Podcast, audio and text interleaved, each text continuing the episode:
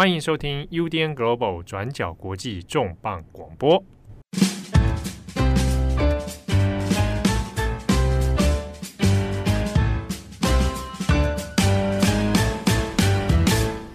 Hello，大家好，欢迎收听 UDN Global 转角国际重磅广播。我是编辑木仪，我是编辑颖之，我是编辑赖云。好的，今天的这集重磅广播呢，我们录音的时间刚好准备要来迎向二零二四年台湾总统大选，就是这个周末了，一月十三号。那相信离选举越来越近，在台湾的大家都感觉到这个选举的气氛越来越热烈。那竞选还有助选的活动，这些能量也来到了高峰。那在这个对于所有选民来说都相当紧张的时刻呢，也让我们想到，我们其实从去年年底开始就一直不断的提到，说二零二四年对于全球来说的超级选举年，在今年有四十多个国家或是地区要来举行大型的选举，例如说印尼大选在二月，俄罗斯大选在三月，然后印度有可能在四月或是五月，还有欧盟议会选举在六月。以及年底十一月备受全世界关注的美国大选，那这些大选加起来会涉及全球过半的人口，投票结果对于世界多国彼此的交互作用跟民主制度来说也会有重大的影响。而在外媒的版面上呢，我们从去年年底也就开始看到有台湾大选的报道跟分析。那我们这集的重磅广播呢，就要来跟大家分享。就我们搜集整理到的这些部分的外媒报道，他们都是怎么看台湾这次的大选？那重视的议题有哪一些？那据我们所知呢，我们也有一些听友是来自于这些外媒的记者朋友。那其实我们也知道，外媒的报道未必是绝对正确，也未必是唯一的参考依据。不过我们在这一集分享的重点呢，会是聚焦于外媒身为他者，或是身为观察者。他们的观点有没有一些是跟我们自己在国内讨论跟重视的比较不同的面向跟切角？那接下来我们会由编辑赖云来跟大家分享，就目前外媒在分析还有讨论台湾大选的报道当中，大多都是侧重哪一个面向，还有给你什么样的感觉？Hello，大家好，我是编辑赖云。哇，好久没好久没来了，大家都很想念你哦。其实没有吧，只有你吧。好，呃，因为每天在看国际新闻报道的时候，也会发现说，其实各国的外媒都还蛮关心台湾选举的。就台湾的大选虽然没有上到头条，但是都有一个小小的版面，就是第一页很容易看到的角落会有个小小的版面。然后我相信一月十四号那一天，我应该就会上头版了。这些报道里面呢，我们其实可以很清楚看到，外媒对这场选举最关心的面向。就是国防，就是中国，然后因为是中国，所以也有讲到外交。美国讲到一点点，但大部分是中国。然后，所以呢，在外媒的判读里面，好像认为说，就是这场选举的重中之重就是中国议题。然后，因为是中国嘛，所以呢，就会讲到说中国对台台湾的军事威胁，所以所以讲国防。然后会讲到近几年的那个中国跟台湾的关系。然后，既然他会讲中国跟台湾的关系的话，比做，想要做比较深度报道的外媒呢，就不免俗会从一九四九年国民政府来台这段历史开始讲起，讲到就是台湾跟中国变成了两两个，一个 Republic of China，一个 People's Republic of China，讲到这两个政府的对峙，然后呢，讲到蒋介石，讲到蒋经国，最后讲到呃第一次的政党轮替，然后就一路讲到说蔡英文二零一六年当选之后，北京就单方面的减掉了很多跟台湾的往来。那这个是很多外媒报道台湾的新闻会给的重大前提，或者是他就是因为刚刚我也花了一点时间讲了这一段就是内容，所以呢，以外媒的篇幅的话，光是这一段他们就可能会做好几篇专门介绍这一段了。所以要讲到这次的几个候选人的话，从这个角度入手，就会开始介绍说，哦，这个民进党的候选人赖清德，呃，在形象上还有民进党的路线上呢，可能比较偏向于就是脱离中国，走台湾自己的路。那侯友谊就国就是中国国民党的候选人，那他就会比较偏向说倾向中国，甚至比较偏好统一。然后也会讲到说第三个候选人就是民台湾民众党的柯文哲，就会讲到说他的呃立场比较摇摆，或者是讲到他有立场曾经改变过，然后呢讲出来的很多言论就是可能前后方向不一样。曾经说是墨绿，然后后后来又是变得好像比较轻重的言论这样子。那这个是外媒很多外媒报道会给的一个比较嗯大概的介绍。可是在这个介绍完之后，我就发现很多报道就留在这里了。嗯嗯，就是他就是觉得这场选举呢，就是台湾决定要不要走向中国，更靠近中国的一场选举。觉得这个就是关乎于台湾国家安全的一场选举。可是，身为也有一个投票权的选民，我自己也知道，台湾内部就是大家对于这场选举的讨论呢，其实很多是着重在经济议题，着重在房价，着重在我们的生活有没有过得更好。县市长选举的时候呢，其实也有很多人在讨论疫情的影响，还有疫苗。那这些题目，甚至到现在都还有人在讨论疫苗。但是这一些我们每天在看台湾的报纸、台湾的新闻网站会很熟悉的讨论题目呢，在外媒的报道里面是很少看到的哦。这个是我看到的第一个很明显的不一样。那另外还有一个比较想要跟大家分享的观察，就是外媒还是非常的注重假资讯这一题。当当然，这场选举里面也有非常多的假资讯。呃，比方说，在脸书在二零二三年第三季的时候，就删掉了四千七百八十九个，将近五千个来自中国的假账号。那当然，这些假账号会发的内容呢，其实当然也不一定是针对台湾的选举啊，很多就是说中国好啊，美国不好啊，台湾也不好的就是内容。其实脸书一直都有在做这些砍假账号的动作，那不止脸书啊，那个 YouTube 还有 TikTok 上面有很多这类假账号。大家如果就是去稍微去搜一下，应该可以看到，就是陆续都有一些假账号被找到或者假账号被大量删除的新闻。所以在外媒的报道里面，其实也是会很关心，说台湾会不会被这些来自中国假账号散布的假资讯去影响这场选举投影响投票意向的部分哦。那外媒会关注这一些，其实也完全无可厚非，因为不只是台湾要选举嘛，美国也是二零二四年要选举啊，然后也有其他很多国家，英国也是要选举啊，然后今年印尼也要选举，很多国家都要选举。今年有四十八个国家，超超级选举，超级超级选举年。对，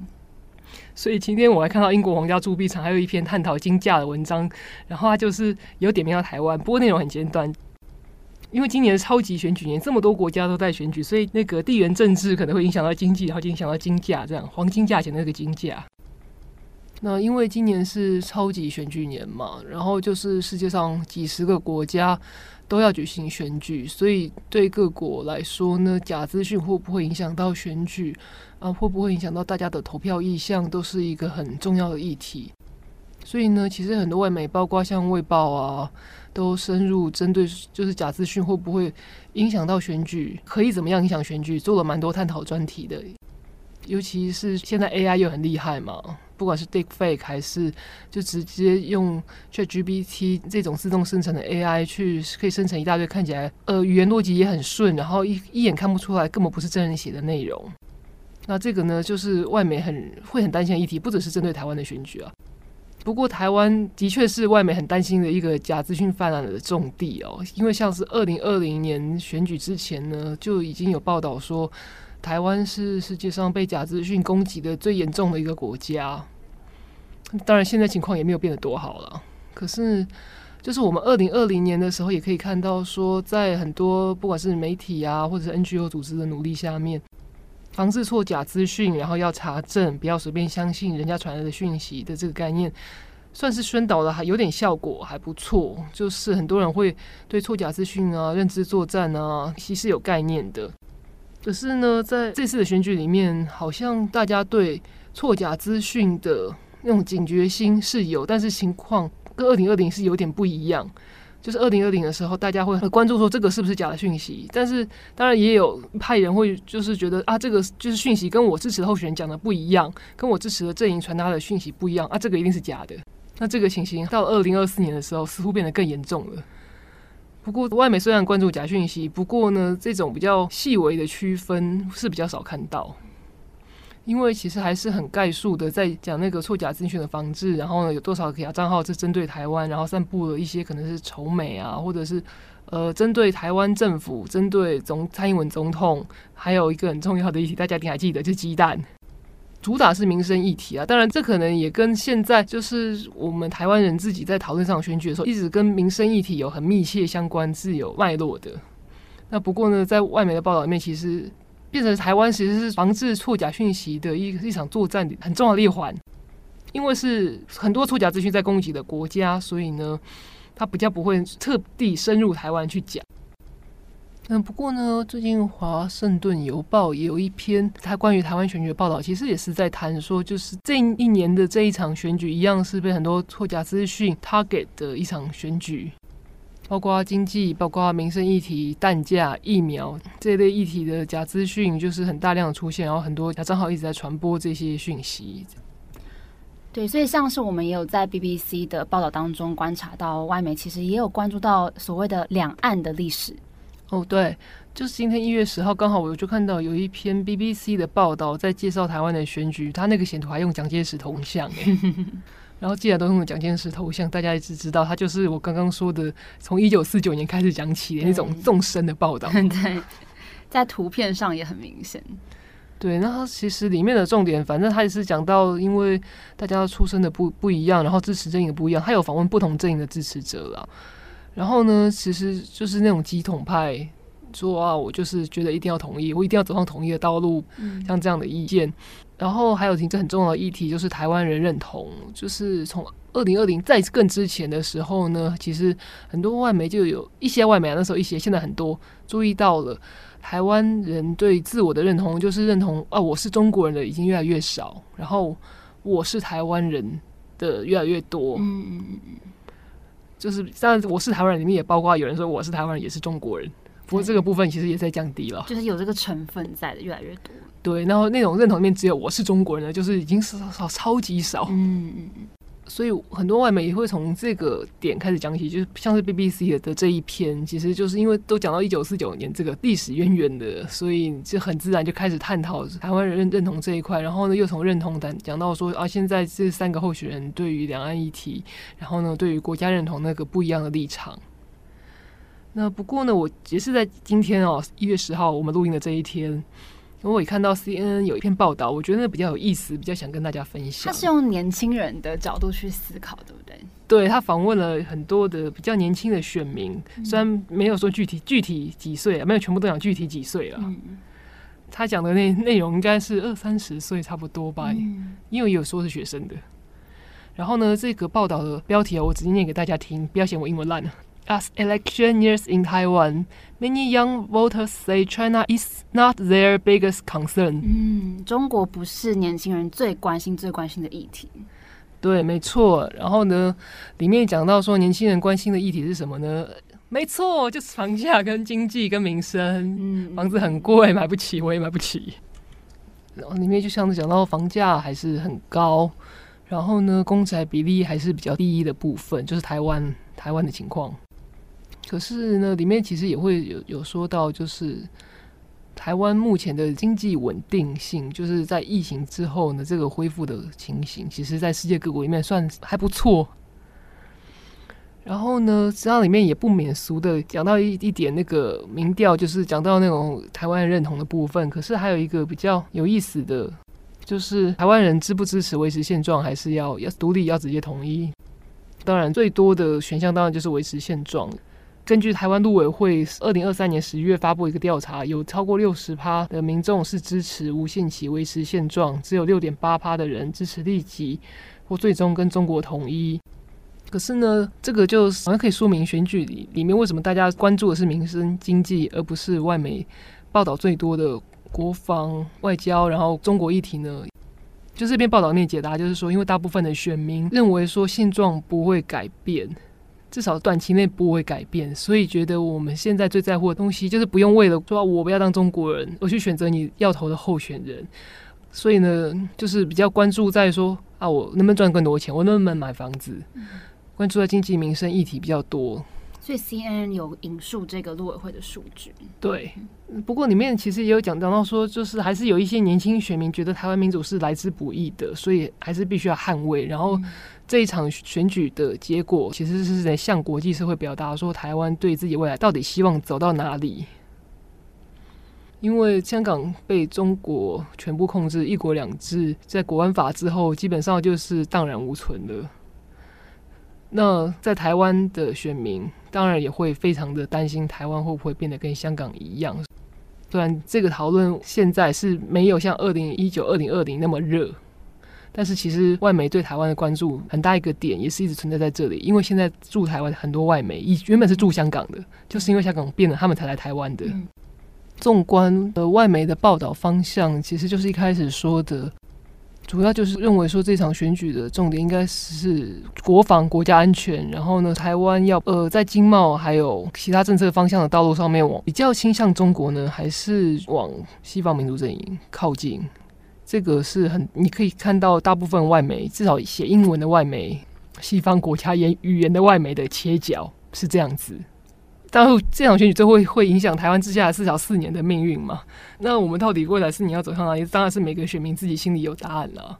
不过呢，以上就是这些外媒对于这场选举会有的解读，提供给各位听友参考。好，那接着赖云这边呢，他有分析到说，外媒有特别提到台湾年轻人对这次大选的看法。那其实我们在英国金融时报 （Financial Times） 也有看到针对年轻人视角的分析。这边我们要特别提到，撰写这篇报道的是《金融时报》驻台记者席嘉玲 （Catherine Hill），还有擅长分析的是有关台湾跟区域安全议题以及硬体科技产业。所以，我们这篇要分享的文章当中，也有特别访问了在科技产业工作的年轻人，他们的想法是什么？这篇报道的标题叫做《China War and Tech》。How Taiwan's disillusioned You feel about the pivotal election？大概就是说，中国战争还有科技，究竟台湾这些幻想破灭的年轻人，对于这次二零二四年关键选举的感受是什么？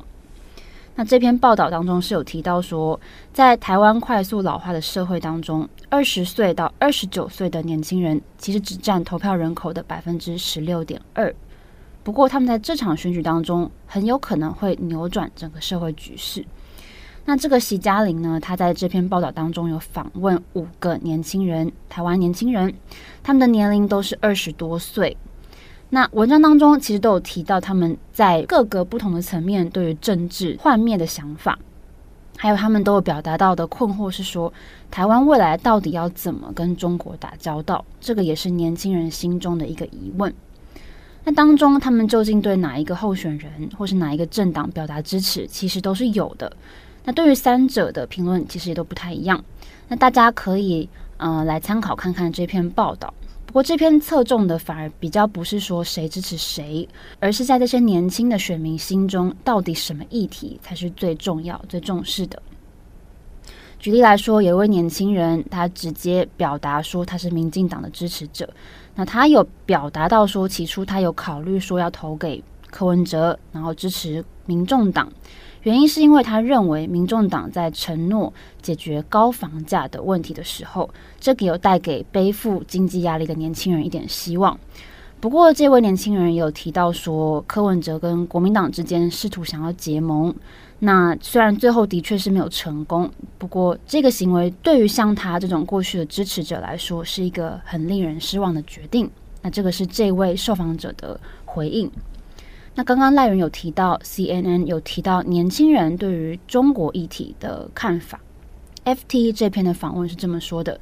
他说。对于台湾的年轻人来说，虽然中国的武力威胁还有动作是很多，不过对部分人士认为说，民进党如果获胜，可能会引发战争这种说法，普遍年轻人都觉得不可信。那另外，大部分的受访者也是有讨论到物价上涨的问题。报道当中提到，台湾通膨率是百分之二点一，那是远远低过于全球的平均。不过，物价上涨这件事情对年轻人的伤害还是非常有感的，所以就有年轻的受访者说，选举期间政治人物他们都不断的在谈论国家安全跟中国的议题，他们的确觉得这个很重要。不过，对于大部分的年轻人来说，民生经济问题是很少有政治人物非常非常明确的正在解决。那当然也有受访者是讲说，现在台湾跟中国局势是紧张的，不过他们认为。即便是投给国民党，那也并不会改善这一点。这就是 FT 当中有特别提到的切角。还有在讨论实现全球气候目标以及再生能源的问题，以及未来教育的问题，就是教育体系到底能不能更好的激发年轻人的批判性思考，这些在报道当中有特别被提到，以及也有在高科技业工作，而且收入比同年龄层的朋友还要高的受访者说，收入越高，代表要缴的税就越高。不过现在他们认为。他们缴的税都通通拿去给高龄人使用了，那也担心，如果轮到我们这些年轻人年老的时候，可能都没有钱了。那这些他们都觉得是在选举当中没有人在注重的议题。好，那以上是有关《金融时报》讨论台湾年轻人的视角。那有趣的是，《金融时报》除了讨论年轻人的视角之外，也有对于所谓身份认同的问题做细致的访问。而且是用历史的进程来爬梳的。另外一篇也是《金融时报》的标题是 “Becoming Taiwan in China's Shadow: An Island Asserts Its Identity”，就是在中国的阴影之下，台湾人正在确认自己的身份认同。那作者也是喜嘉玲。这篇报道不只是带我们到过去的一九四九年，而是在更久远以前的大航海时代。还有十七世纪初，从这里开始讲台湾的历史。那台湾后来变成日本殖民，以及是怎么走到现在的位置。那中间当然还有谈到一九四九年国民政府来台，还有接下来实施的土地改革，还有二二八事件，以及美元十五年当中怎么让台湾积极完成基础的建设、投资计划跟外销出口等等，这些都有做非常细致的爬梳。那另外也有提到民权运动，文章当中有提到，人们花了非常多的时间才摆脱几十年以来的镇压。那现在针对中国的历史还有地理的课程，其实在教育体系上已经进行了大幅度的修改。那习嘉玲也有提到说，现任总统蔡英文，他一直试图要透过多元的身份认同来团结全国人民。那总统也有同时赞扬台湾历史上在经济跟民主化的成就，所以报道当中提到说，有人认为来自中国的压力跟威胁是会增强国内的凝聚力的。那回到身份认同的问题，表示徐嘉玲写到说，在过去台湾人对于自己身份认同可能是来自于历史的背景跟脉络，不过现在对于部分的台湾选民来说，重点是现在正在发生的事情，还有社会氛围。所以报道中当然也有提到了二零一四年的太阳花学运，说这个是一个非常重要的指标。他说，民主的概念正在缩小在台湾不同群体之间的鸿沟。连在一九四九年跟着国民政府来台的一些老年人，他们也表示，现在他们的家是台湾。那对于任何试图要破坏和平的人，他们也都感到非常的厌恶。好的，以上是我们分享两篇由《金融时报》驻台记者席嘉玲 （Catherine Hill） 的报道。好，那接下来我们会由编辑颖之来跟大家分享他挑选的外媒报道以及他的观察。那颖之观察的面向也是来自英国的报道，以及现在外部事件会怎么来影响台湾选举的论述。Hello，大家好，我是编辑颖之。那今天要聊聊就是我观察到的外国媒体如何报道台湾大选。那在这些媒体报道里，呃，除了介绍大选的基本资讯之外，那我个人在观察议题的时候是比较喜欢去了解说人跟外在的社会是怎么样交互的影响还有变化。那从这种方向出发的话，会发现外媒是蛮多从两种不同的方向报道说哪些事情会影响台湾选民的态度。那第一种的话，通常是比较软性的文化面向。像是半岛电视台，他们有做一篇关于宫庙信仰对台湾选战的重要性。那 BBC 也有一篇是从食物切入，去介绍台湾人比较复杂的身份认同。那这两篇都蛮推荐当成轻松的阅读题材。嗯，不过我今天想要主要分享的是另一个类型的报道，也就是外部的呃国际政治事件，它是怎么样影响台湾选民的心理状态。其中我蛮喜欢的英国经济学人的两篇分析，呃，都不太长，蛮好读的。然后第一篇的标题叫做 "Questions about China dominate Taiwanese elections", says Nathan Battle。那这个 Nathan Battle 就是文章作者，他是他的中文名字叫鲍彤，他是现在中研院的副研究员，是研究台湾政治长达三十年的的学者。那他在文章里面就强调说，台湾选举的核心议题常常会被简化为统独之分，但“中国”两个字，其实在台湾人的认同跟生活里面的意义是远远超过，就是单单指中华人民共和国这样的国家而已。那因为鲍彤他本身也在政治大学选举研究中心里面任职，那政大学选中心其实每年都会发布两个大家一定听过很经典的指标民调，一个是问民众说，你认为你是台湾人还是中国人？另外一个就是，呃，你想要统一独立还是维持现状？那鲍彤在这篇文章也提醒外国读者说，在这份调查里面，大多数的人至今都还是会选择维持现状。嗯，不过即便是这样，中国问题还是对台湾大选的影响很深。那鲍彤他就回顾了近年每一届选战的论述核心，像是二零一二年。在那个年代的时候，台湾还在讨论说要不要跟崛起的中国有更多交流，所以当时是对蓝营有利的。那在二零一六年的时候，受到二零一四反服贸运动的影响，很多人就开始相信说我们不能太依赖中国，从而环境创造了对民进党有利的趋势。那在二零二零年的时候，呃，大部分的论述就是围绕在二零一九香港反送中跟国安法，就是自由跟人权的议题上面。那又是再一次的对民进党有利。那现在二零二四年呢，就是其实过去这两年，全球都见证了乌克兰战争，然后我们看到很现实的东西阵营对抗的惨况。那台湾民众其实害怕战争冲突的心态是增加很多，那可能就是会对泛蓝阵营比较有利。那我个人认为，鲍彤他的观察总结是非常精辟的。好，那经济学人的话，他还出了另外一篇，在讲台湾大选跟美国选举是怎么样相互影响。它的标题是 “America braces for Taiwan's election and vice versa”。那这篇没有署名作者。有些人可能会想象说，绿营的候选人毫无疑问就是比较亲美，那美国的话一定就是想看他当选。但在这一篇里面，他的点他就点出说。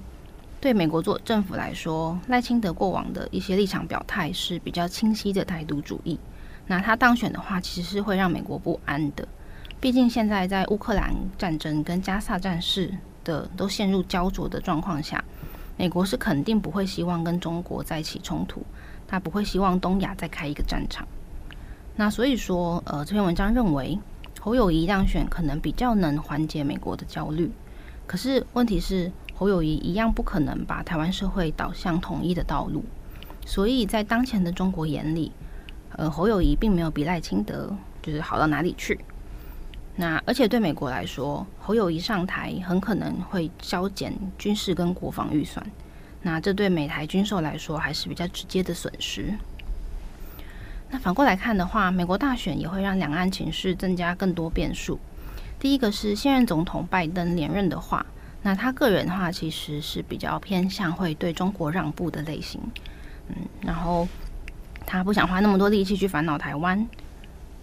不过，另外一方面，对美国的选战来说，愿不愿意跟中国对抗，在美国可能会被视为一个国家领导人的气概的表现，而这个东西刚好是拜登比较缺乏的。那如果是川普再次上台的话呢，其实还是一样很难预测。毕竟我们都知道，川普他对帮助美国传统的盟友来说，他其实是不太喜欢的。那即使他没有当选，川普主义所谓的 Trumpism 在共和党之内还是很受欢迎。所以，一个新选出来的共和党总统，他很可能还是更喜欢自扫门前雪的道路。不过，我们也不能忘记，中美冲突它也是在川普任内激化到了一个最高点。所以他还是会有很有可能想要利用台湾这根杠杆，去更强硬的对付中国。好的，以上是经济学人的报道。那呃，再补充一篇，从内部的心理战层面来看，蛮推荐的是 BBC 关于以美论资讯战的报道。它的标题是 Taiwan Election：冒号 China sows doubt about U.S. with disinformation。那这篇文章提到说，四年前二零二零年大选的时候，有很多错假资讯的问题，就是利用假新闻对政党的候选人发动舆论攻击。可是今年的状况改变了，资讯战的主轴明显的变成了以美论，也就是怀疑美国的论述。那研究者看到的状况是，现在至少流传着八十四种跟美国有关的阴谋论。